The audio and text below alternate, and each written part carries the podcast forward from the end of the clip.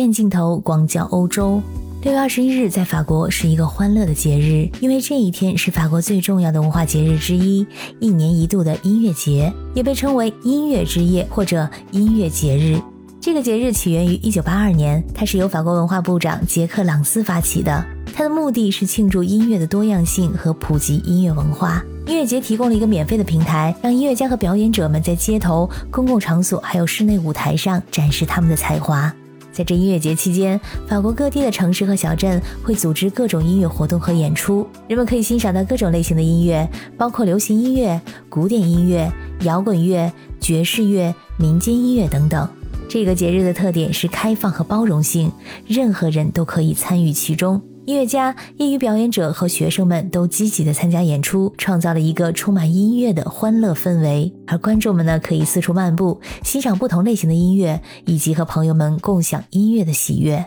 一边是天堂，一边是地狱。在同一天，六月二十一号傍晚五点左右，巴黎五区圣雅克街二百七十七号的巴黎美国学院发生了可怕的爆炸。爆炸引发了大火，建筑物的正面倒塌在路上。有二百七十名消防员和七十辆消防车参加了灭火和救援行动。据称，这场事故共造成了大约五十人受伤，其中有六个人情况伤势非常严重。附近有十五栋楼房的人员被疏散，包括七百户居民，还有一栋大学宿舍的学生。爆炸发生的具体原因还正在调查。爆炸可能是由燃气泄漏引发的，因为有很多目击者说，在爆炸之前，他们闻到了煤气味儿。而这场可怕的事故造成的损失还没有完全的确认。除了现在已经倒塌的房屋之外，还有另外三座楼房仍然被禁止进入，可能要整修一年到一年半的时间。根据法国媒体的报道，截止到二十二号的中午，仍有一百多人因为住宅安全的问题没法回家。在二十一号的晚上，巴黎市政府通过酒店、大厅还有养老院安置了六十多个人的住宿问题。这次发生爆炸的巴黎美国学院是位于法国巴黎的一所国际学校。它成立于一九六二年，是一所私立学校，提供以英语为教学语言的本科还有研究生课程。一名学生的母亲说：“幸运的是，在爆炸发生的时候，教室里并没有人，因为学生们正在参加巴黎时装周活动，所以他们躲过了一劫。否则，伤亡人数肯定要更多。”根据报道，爆炸产生的冲击波将四百米外的建筑窗玻璃都震碎了，旁边的路人以为发生了地震。在受伤者中还有三名当时路过的儿童，不过还好，他们并没有生命的危险。在欧洲很多古老的城市里啊，有很多老旧的房子，他们的建筑布局可能会与天然气管道存在一定的关系，尤其是一些历史悠久的城市。由于城市的演变和发展，这种老旧建筑可能会与过去或者现有的天然气管道相交叉。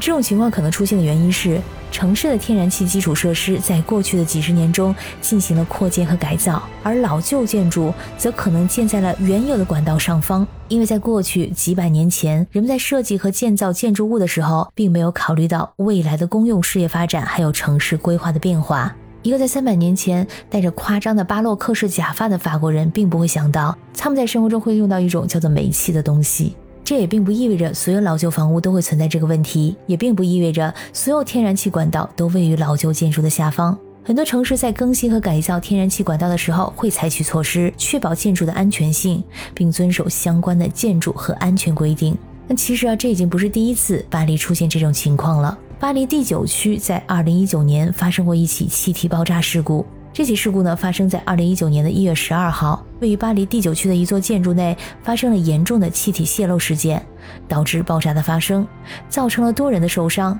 包括一名消防员的丧生。事故发生之后，很多建筑受到了严重损害，周围地区的居民被迫疏散，而法国当局也对原因展开了调查，以确定气体泄漏和爆炸的原因。事故可能是由建筑物内部的煤气泄漏引起的，但具体的调查结果可能会有所不同。这起气体爆炸事故引起了公众对于建筑安全和天然气使用的关注，再加上刚刚不久发生的这起爆炸事件，法国政府之后呢，也肯定会再加强对天然气设施的监管和安全规定，来防止类似的事故再次发生。这种事情啊，虽然比较罕见，但一旦发生，就可能会造成严重的损害和人员伤亡。煤气泄漏引发爆炸的主要原因之一呢，是天然气的积聚。当煤气在封闭空间内积累到一定浓度的时候，遇到明火、电火花或者其他点火源的时候，就可能发生爆炸。这种情况呢，在建筑物或者住宅中比较常见，特别是在老旧的管道系统或者安全设施不完善的情况下。所以为了减少煤气泄漏和引发爆炸的风险，很多国家都采取了严格的安全措施，还有监管的规定。感谢你收听本期的鱼眼镜头，我是可可鱼，我们下期再见。